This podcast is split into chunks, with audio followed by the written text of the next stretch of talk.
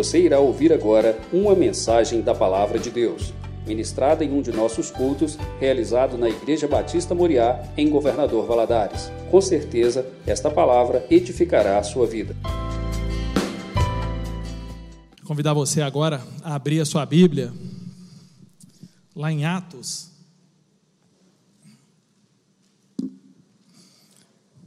Atos capítulo 16.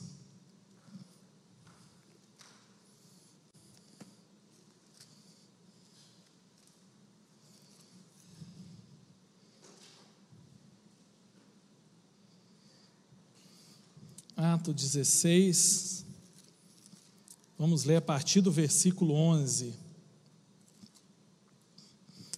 que vai dizendo assim: Tendo, pois, navegado de Troade, fomos diretamente para Samotrácia e no dia seguinte para Neápolis. Dali fomos para Filipos, cidade da Macedônia, primeira, primeira do distrito e colônia romana. Nessa cidade permanecemos por alguns dias. No sábado, saímos da cidade para a beira do rio, onde nos pareceu haver um lugar de oração. E assentando-nos, falamos às mulheres que haviam se reunido ali. Certa mulher chamada Lídia, da cidade de Tiatira, vendedora de púrpura, temente a Deus, não escutava. O Senhor lhe abriu o coração para que estivesse atenta ao que Paulo dizia. Depois de ser batizada, ela e toda a sua casa, nos fez este, esse pedido: Se julgam que eu sou fiel ao Senhor, venham ficar na minha casa. E nos constrangeu a isso. 16.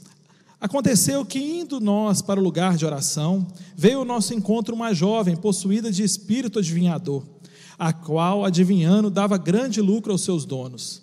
Seguindo a Paulo e a nós, gritava, dizendo: Esses homens são servos do Deus Altíssimo e anunciam a vocês o caminho da salvação. Isso se repetiu por muitos dias. Então Paulo, já indignado, voltando-se, disse ao espírito: em nome de Jesus Cristo, eu ordeno que você saia dela.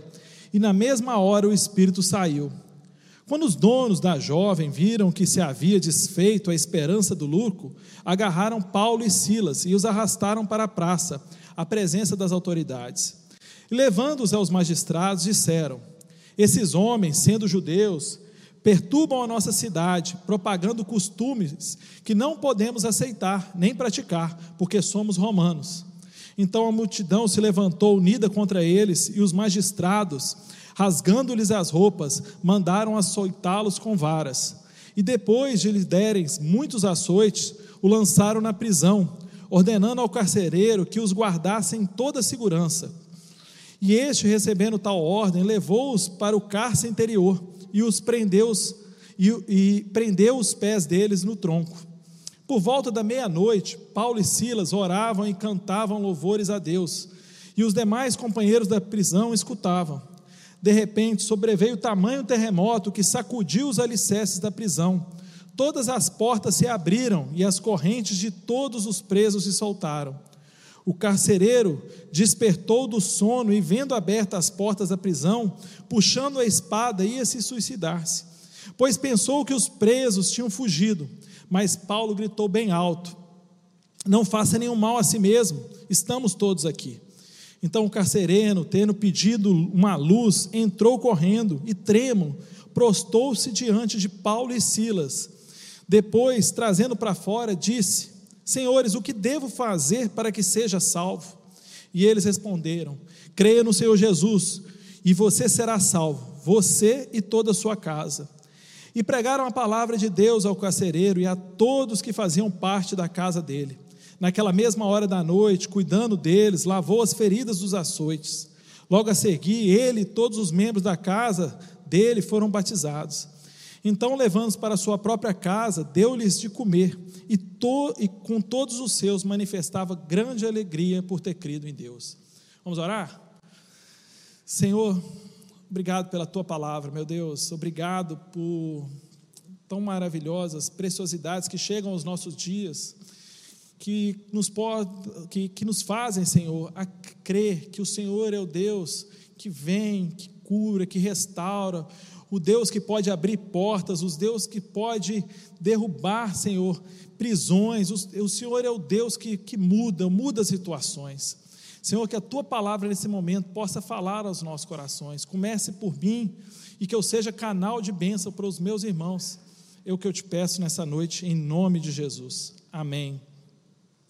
Esse capítulo 16 de Atos, ele é um capítulo muito importante, até para a nossa história, porque aqui nesse capítulo foi o primeiro momento que o Evangelho chegou na Europa. Filipos foi a primeira cidade da Europa a ser pregado o Evangelho. E o Evangelho se espalhou por toda a Europa, né? chegou em Portugal, em Portugal chegou no Brasil chegou em nós. Se hoje nós temos aqui o Evangelho, se hoje nós temos a palavra de Deus, o momento de chegada, quando deixou o Oriente e veio para o Ocidente, foi nesse momento aqui, no capítulo 16. E é uma história assim, contada ali por Lucas, que é uma história fantástica, né? Conta a história da chegada ali de Paulo e Silas. Paulo estava na sua segunda viagem missionária, e quando ele chega na, naquela cidade, ele vai conhecendo as pessoas que estavam ali, e a gente nós podemos ver aqui nesse capítulo três conversões muito importantes. E três conversões que já mostram o estilo de evangelização de Paulo e mostra como o evangelho atinge todas as pessoas. Três pessoas diferentes, três nacionalidades diferentes, três pessoas que vinham de religiões diferentes. Primeiro a gente tem Lídia, a gente vê no texto aqui que Lídia era uma comerciante, ela era comerciante asiática, né, que era de Tiatira, ela era uma prosélita é, do judaísmo, quer dizer, ela já conhecia ali o judaísmo. A gente vê essa moça que estava possuída ali por, por demônios, ela é uma jovem, provavelmente uma jovem grega, né? o texto nos fala disso, que ela era uma grega, escrava, quer dizer, escrava naquela época não, não era nem considerado gente, era considerado menos do que um animal. Também vinha ali daquelas religiões místicas, né? Ela era possuída por demônios, então provavelmente ela vinha ali do misticismo. Depois a gente vê o carcereiro, o carcereiro com certeza era romano, de classe média, porque tinha uma função muito importante. O romano, para Deus, para ele era César. César era senhor. César era o verdadeiro Deus da vida dele. E a gente vê como o evangelho é importante e atinge três pessoas diferentes. Como que o evangelho pode transformar tanto o comerciante quanto o escravo, quanto o romano, quanto o grego, quanto o asiático. O evangelho, ele pode transformar a vida de qualquer pessoa. Glória a Deus por isso. Vidas transformadas pelo poder do evangelho, não importa a origem, classe social ou cultura. O Evangelho transformou todas elas. E a gente vendo essa história, nós vamos chegar ali, quando Paulo liberta aquela moça que estava possuída por demônios, a gente vê que a situação ali fica complicada para Paulo e Silas. Por quê? Porque assim que ele faz, que ele liberta essa, essa escrava possuída por demônios, ela era, possuía um dono, e o dono se aproveitava desse demônio que estava ali com ela, né? Ela fazia adivinhações e eles se aproveitavam disso como fonte de lucro. E quando Paulo a liberta, automaticamente aquela moça mais não possuía essa, vamos dizer assim, né? Essa essa feitiçaria que ela tinha ali. E ela deixa de dar lucro para os seus senhores. E esses homens vão denunciar Paulo e Silas. Olha, tem dois judeus aqui que apareceram aqui que estão aqui pregando costumes diferentes, pregando coisas diferentes, e nós não podemos aceitar esses homens aqui. E lá no versículo 22, se você ler comigo aí, está falando assim: ó, então a multidão se levantou unida contra eles. Todos que estavam ali naquela praça se uniram contra Paulo e Silas. Aqueles donos instigaram todos que estavam ali contra aqueles homens. E os magistrados, quer dizer, os juízes da cidade, né, rasgaram as roupas de Paulo e Silas e mandaram açoitá-los com varas. Meu irmão, apanhar com vara não é fácil, não. Eu fui um jovem muito difícil, uma criança muito difícil. Eu já apanhei com vara e dói.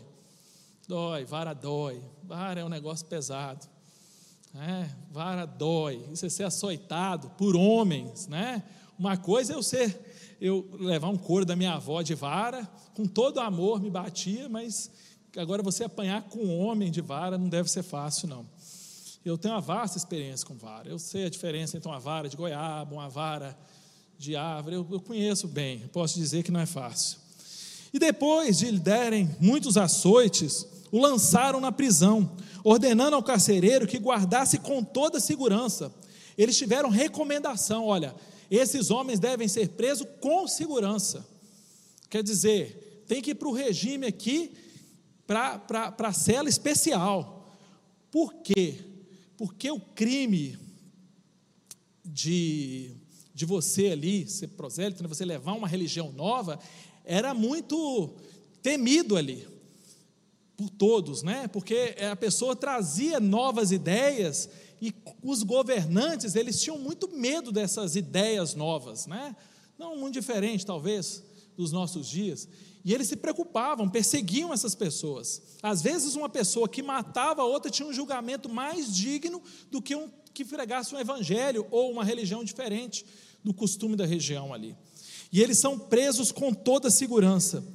E este, né, o carcereiro, recebendo tal ordem, levou para o cárcere interior e prendeu os pés dele nos troncos. Esse, esse, esse cárcere interior era a pior parte da cadeia.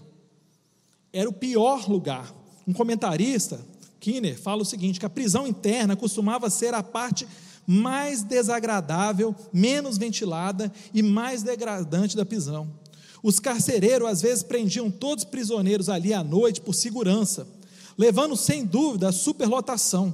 Condições como essa resultavam num calor excessivo e desidratação, bem como disseminação de doenças. O tronco onde eles foram fixados, no chão, era muitas vezes usado para tortura e para detenção, com vários buracos para que as pernas dos prisioneiros fossem obrigadas a ficar em posições dolorosas. Eles costumavam a ser reservados para os prisioneiros de baixa classe social. Prisioneiros nessa situação mal conseguiam mudar de posição. Eles estavam no pior ambiente da prisão. Eles estavam no pior local da prisão. Eles foram açoitados. Provavelmente estavam sangrando, é, porque o açoite com vara, ele trazia cortes no corpo profundamente. E esses homens são presos. E aí a gente vai lá no versículo 25 e vai ler a continuação disso. E vai falar assim, ó: Por volta da meia-noite, Paulo e Silas choravam amargamente, murmuravam a Deus porque estavam naquela situação, pois realizavam a obra do Senhor. Na sua Bíblia fala isso? Não. Na minha também não. Ou fala assim: por volta da meia-noite, Paulo e Silas tiveram a revelação do Espírito Santo para subornar o carcereiro e conseguir escapar e pregar o evangelho em outras cidades. Também não. Eles não tiveram uma revelação e quiseram passar por caminhos que não fosse o caminho do Senhor. Ou por volta da meia-noite, Paulo e Sila, com a ajuda dos prisioneiros, conseguiram escapar das correntes e fugir às escondidas. Não.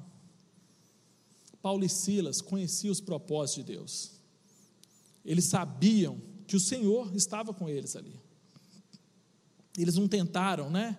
Como diz o ditado, que Deus escreve certo por linhas tortas. Isso não existe, meu irmão. Deus escreve certo por linhas certas se a sua solução passa por coisas que não estão nos preceitos da palavra de Deus, está errado. Se você acha que a solução para o seu problema é cortar um atalho, porque Deus colocou isso no seu coração, está errado. Se não fala de acordo com a palavra de Deus, está errado. Não está correto. Não está correto. Mas a Bíblia fala, lá no versículo 25, que por volta da meia-noite, Paulo e Silas oravam e cantavam louvores a Deus. E os demais companheiros de prisão escutavam. De repente, sobreveio tamanho terremoto que sacudiu os alicerces da prisão. Todas as portas se abriram e as correntes de todos os presos se soltaram. Eles cantaram, eles louvaram.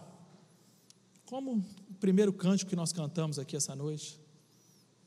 Eles estavam presos, eles estavam encorrentados eles estavam sofrendo. Imagina a dor que esses homens sentiam. Imagina o sofrimento que eles passavam. E mesmo assim, eles não deixaram de louvar a Deus.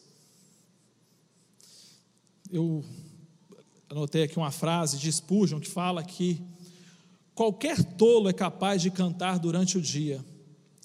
É fácil cantar quando lemos a partitura à luz do sol. Mas o cantor habilidoso consegue cantar quando não há sequer um raio de luz para iluminar as notas.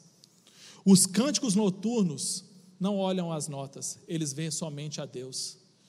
Quando a luz que você não enxerga nada, quando parece que tudo à sua volta se desapareceu, cante louvores, porque nesse momento você vai ver exatamente a Deus.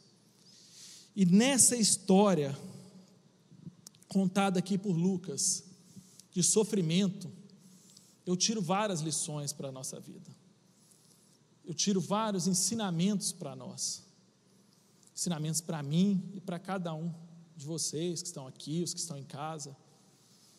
Para que nós possamos aprender, às vezes, no sofrimento, cantar louvores e enxergar a Deus. E eu separei aqui seis lições que eu quero falar com vocês nessa noite. A primeira dela é que no sofrimento é possível aproveitar as oportunidades para testemunhar a Cristo.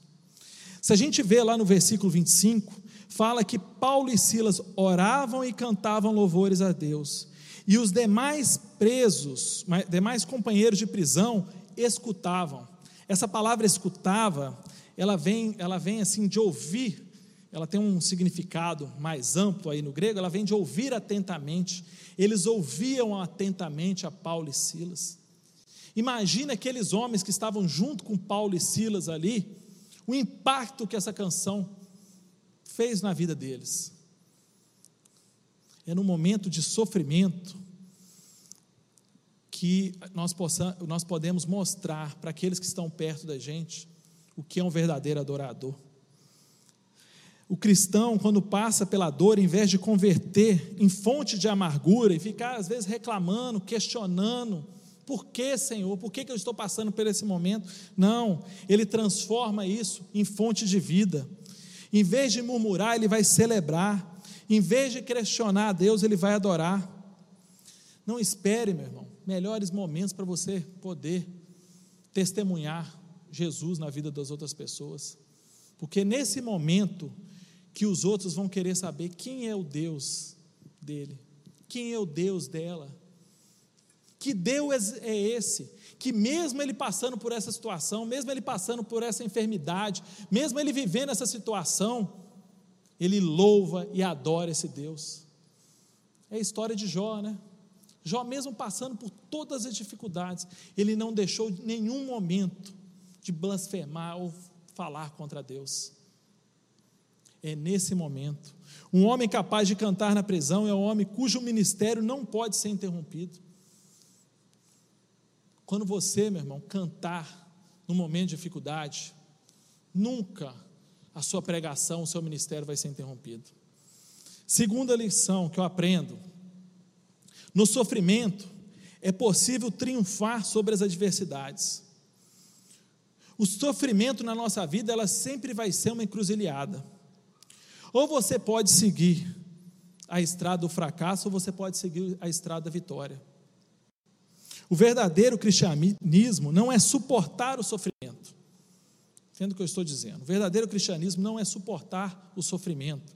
Até porque quem sofre, é, é, é, sofrimento, né, você sofrer com essa situação, é penitência na sua vida. Mas o verdadeiro cristianismo transforma o sofrimento em manancial, transforma o choro em alegria. O verdadeiro cristianismo é, aquele, é a convicção de Deus, é, que Deus é soberano e está no controle de toda a situação.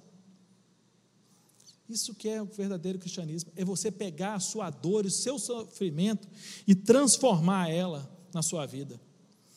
Paulo e Silas, a dor deles era verdadeira. Eles estavam doloridos. A dor não sumiu mas eles cantavam porque sabiam que Deus tinha um plano perfeito e que Jesus estava sendo glorificado através da vida deles. Transforme o seu sofrimento, triunfe sobre ele. Viva uma vida sobre o seu sofrimento, que as pessoas vão olhar e vão ter vontade de conhecer esse verdadeiro Deus. Na música fala que o terremoto pode transformar a canção em oração. É isso que Jesus quer para a sua vida. Não deixe que esse momento, talvez que você tenha passando, uma dificuldade, um momento de uma aflição que você vem passando, às vezes um problema financeiro, um problema na sua empresa, um problema no seu emprego, um problema de saúde, um problema de saúde na sua família. Não deixe de acreditar que Deus, Ele está no controle de todas as coisas. Terceira lição que eu aprendo: no sofrimento, aprendemos que a hora mais escura da vida é o tempo de adorarmos a Deus. Não havia tempo difícil para Paulo e Silas. Eles estavam acima do tempo. Para eles não há problema sem solução, não há causa perdida, não há situação fora de controle.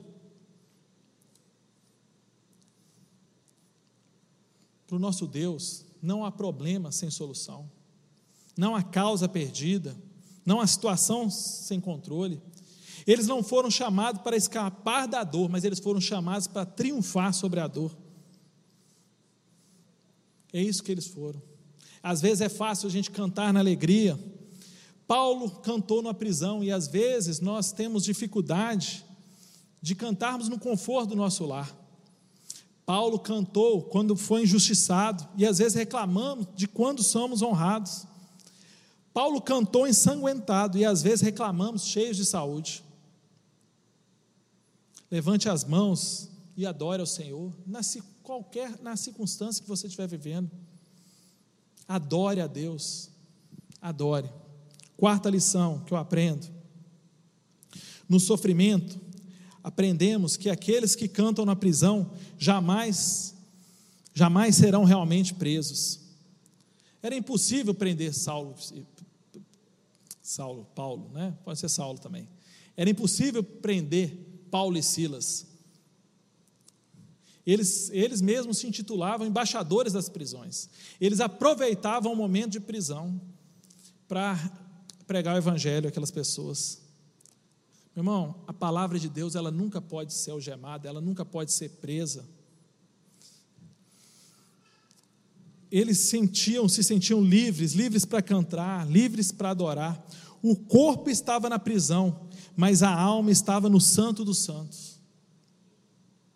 A liberdade interior é o único bem que os homens não podem tirar de você. Deus te deu uma liberdade, e essa liberdade você tem, independente da situação que você está vivendo. Às vezes nos sentimos presos, presos em problemas da nossa vida, às vezes presos em pecados que vivemos. Se liberte disso. Deixe que Deus liberte você dessas prisões. Às vezes vivemos uma vida até na presença de Deus, mas vivemos presos em situações, em coisas erradas, em coisas que não agradam a Deus. Liberte-se, liberte o seu coração, liberte a sua vida, porque aqueles que andam na presença do Senhor jamais serão presos. Aqueles que tenham a vida, que caminham junto com Jesus, jamais poderão ser presos. Agora, a decisão do que você vai fazer com essa liberdade é sua. Se você vai usar essa liberdade para viver uma vida de adoração a Deus, ou se você vai usar a liberdade para fazer o que bem você entender, o que você acha, o que o mundo acha que é bom para você. Quinta lição. No sofrimento, aprendemos que muitas vezes é o caminho onde Deus se manifesta salvadoramente. Deus age de meios às vezes estranhos, irmãos. Às vezes pode ser que você tenha vivido uma prisão, um sofrimento na sua vida, porque Deus quer transformar alguma coisa. Talvez o que você tem passado, Deus tenha usado para transformar a vida de alguém ou para salvar alguém. O terremoto não foi para libertar Saulo é, Paulo e Silas. O terremoto foi para salvar a vida do carcereiro. Porque se o terremoto fosse para libertar Paulo e Silas, Vocês concordam comigo que eles não estariam ali, né? eles teriam ido embora. Mas eles ficaram, porque eles sabiam que tinha algo por trás daquele terremoto. O terremoto foi para o carcereiro, não foi para Paulo e Silas. O terremoto foi para transformar a vida daquele homem. O caminho de Deus, nesse caso, foi o terremoto. Deus usa terremotos para abrir as portas das prisões, quebrar os ferrolhos dos corações, para sacudir as almas dormentes, para sacudir os pés daqueles que se opõem. Essa frase é do pastor Hernandes Dias Lopes. Deus usa o terremoto para abrir portas de prisões, quebrar os ferrolhos dos corações. Às vezes Deus vai usar um problema, um sofrimento na sua vida, às vezes alguma coisa, para às vezes, às vezes dobrar o seu coração, que às vezes está duro em alguma situação. Às vezes você tem algum problema, alguma coisa que Deus quer mudar em você. Eu dou um testemunho pessoal. Eu me converti através de um problema. Eu estava passando um problema e eu procurei de tudo quanto é forma. E eu falei assim: ah, já procurei tudo, agora só falta ir na igreja. E eu vim na igreja. Só que quando, quanto mais eu me aproximei de Jesus, mais eu fui vendo como era bom estar na presença dele. E aquele problema, ele foi transformando outras áreas da minha vida, foi tra transformando outros valores que eu tinha. E no dia que aquele problema se resolveu, muito tempo depois, eu dei glórias a Deus. Mas ele era um pingo no oceano de tantas coisas que eu tinha conhecido na presença do Senhor. Às vezes um problema, às vezes uma dificuldade é para mudar às vezes o seu coração. O mesmo Deus que age de formas diferentes, que abriu o coração de Lídia numa reunião de oração, envia um terremoto para abrir o coração do carcereiro. Deus age de forma diferente, meu irmão. Às vezes você, eu fui convertido pela dor, às vezes você veio com, de outra forma. Deus age de formas diferentes. No próprio texto a gente vê isso. Lídia foi convertida numa reunião de oração que ela estava. O carcereiro precisou de um terremoto. A jovem precisou ser liberta. Deus age às vezes de formas diferentes. Não ache que Deus às vezes está tá agindo com você de forma muito dura. Às vezes, eu, é, a gente às vezes costuma falar, né? A Bíblia nos diz isso, que às vezes quanto mais Deus às vezes você está vivendo uma situação difícil é porque Deus se importa com você. O pastor Natalino, falando para nós no acampamento, ele falou que tinha um, um adolescente na igreja que é que estava dando muito problema e que ele falou assim: olha, eu oro a Deus porque o diabo ele quer arruinar tanto a sua vida que você deve ser um homem extraordinário nos caminhos do Senhor. O diabo se importa tanto com você, ele quer acabar tanto com a sua vida, que você deve ser uma peça importante no reino de Deus. Às vezes, se você tem passado por esses momentos, é porque Deus importa com você, Ele quer transformar, às vezes, seu coração. Sexta lição: no sofrimento, aprendemos que, mesmo quando o terremoto não ocorre, devemos continuar adorando e cantando. Paulo e Silas não cantaram louvor porque o terremoto aconteceu. E às vezes, nem sempre o terremoto vai acontecer. Muitos homens e mulheres nessa época morreram na prisão. Deus não, não, não, não teve terremoto para todos escaparem. Muitos morreram. Muitos não tiveram como sair dessa situação foram crucificados, foram mortos em arenas, foram enforcados, não existia naquela época, né? não, não era costume, mas muitos morreram de formas drásticas ali. Pode ser que o seu sofrimento não venha um terremoto. Paulo, no final de sua vida, foi preso novamente, foi preso em Roma.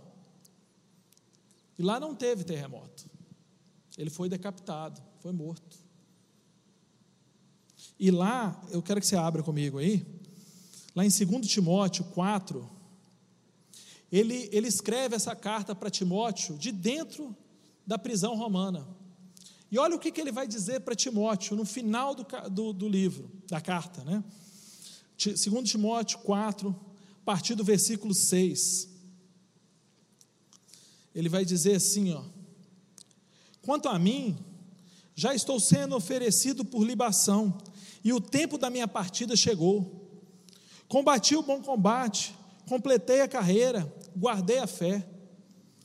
Desde agora me está guardada a coroa da justiça que o Senhor, reto juiz, me dará naquele dia. E não somente a mim, mas to, também a todos os que o amam na sua vinda. Empenham-se por vir até aqui, mais depressa possível. Somente Lucas está comigo. Ele estava só.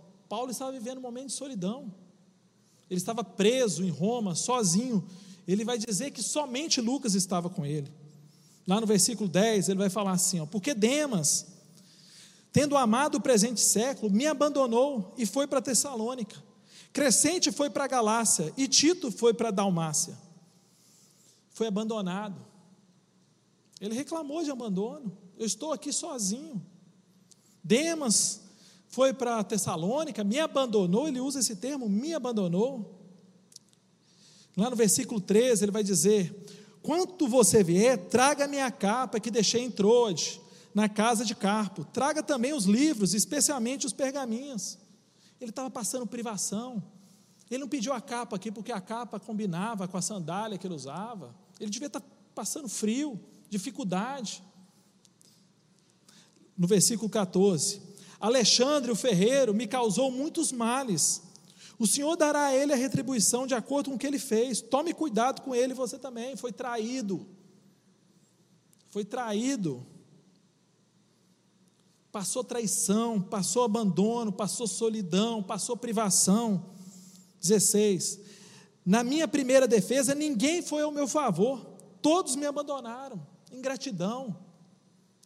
Quantos eu ajudei, quantos eu estive presente, quantos eu orientei, mas eu, quando fui julgado, ninguém foi ao meu favor. Mas aí ele chega no 17 e ele vai dizer: Mas o Senhor esteve do meu lado. Não importa o que eu passei, não importa quem me abandonou, não importa se eu vivi sozinho, não importa se eu tive medo, o Senhor esteve do meu lado e me revestiu de forças, para que através de mim a pregação fosse plenamente cumprida e todos os gentios a ouvissem. Eu fui libertado da boca do leão, não tem problema, ninguém foi ao meu favor, mas Deus foi ao meu favor, Jesus estava comigo, Ele me libertou da boca do leão. O Senhor me livrará também de toda obra maligna e me levará salvo para o seu reino celestial, porque ele sabia que ele podia ser morto, que ele podia ser decapitado, que ele podia passar por qualquer situação, mas a coroa dele estava garantida no céu. E a ele Glória para todos sempre. Amém. Ele louvou, ele agradeceu, mesmo por situação difícil que ele estava, outra prisão, outra situação, estava no final da sua vida, talvez ele enxergava que ali não teria mais solução, mas ele louvou a Deus. Sabe por quê, meu irmão? Quando nós estamos na presença de Jesus, ele nos enche de esperança, porque a nossa esperança não pode ser vista somente aqui, ela tem que ser vista também na eternidade. A nossa concepção não pode ser somente nesse mundo, ela tem que, os nossos olhos têm que estar muito além disso. Aprenda com esses homens. Tudo que foi escrito foi escrito por nosso ensino. O próprio apóstolo Paulo escreveu isso. Essa história está aqui para o nosso ensino porque às vezes nós vamos passar por situações, vão vir terremotos, vão nos libertar, às vezes vão passar por situações, não vamos sair dela, mas em tudo vamos crer que o Senhor nunca nos abandonou. Paulo reclamou de solidão, reclamou de ingratidão, mas ele sabia que o mais importante, que era Jesus perto dele, estava dele. Talvez você tenha passado por situações difíceis, talvez você tenha passado por momentos complicados, talvez você tenha passado por enfermidades, mas creia que o Senhor está do seu lado e Ele vai te ajudar naquele problema financeiro, naquele problema que você tem às vezes na sua família, naquela enfermidade, Ele vai estar do seu lado, sempre. e Ele não vai te abandonar. Pode ter certeza disso. Amém? Vamos orar? Senhor, louvamos, exaltamos, Senhor, o teu santo nome. Te agradecemos, Senhor, porque a tua palavra ela é um conforto no nosso coração.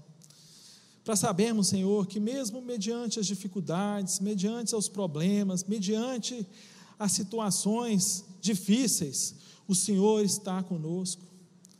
Mesmo Paulo e Silas, Senhor, naquela prisão, da forma mais degradante, amarrados ali, açoitados, chicoteados, eles cantavam e glorificavam e adoravam o Senhor, porque eles criam que o Senhor não abandonou eles. E cremos, Senhor, que não importa o que passamos na nossa vida, o que podemos passar, o que viemos a passar algum dia, sempre teremos a certeza que o Senhor estará conosco. Nos dá, Senhor, essa certeza, coloque no nosso coração. Às vezes fraquejamos, às vezes até duvidamos, mas que nós possamos, Senhor, a todo momento crer que o Senhor está conosco e nunca nos abandonará. Muito obrigado, meu Deus, por essa palavra, que ela frutifique nosso coração todos os dias, que ela possa multiplicar cada dia mais, é o que te pedimos, em nome de Jesus. Amém.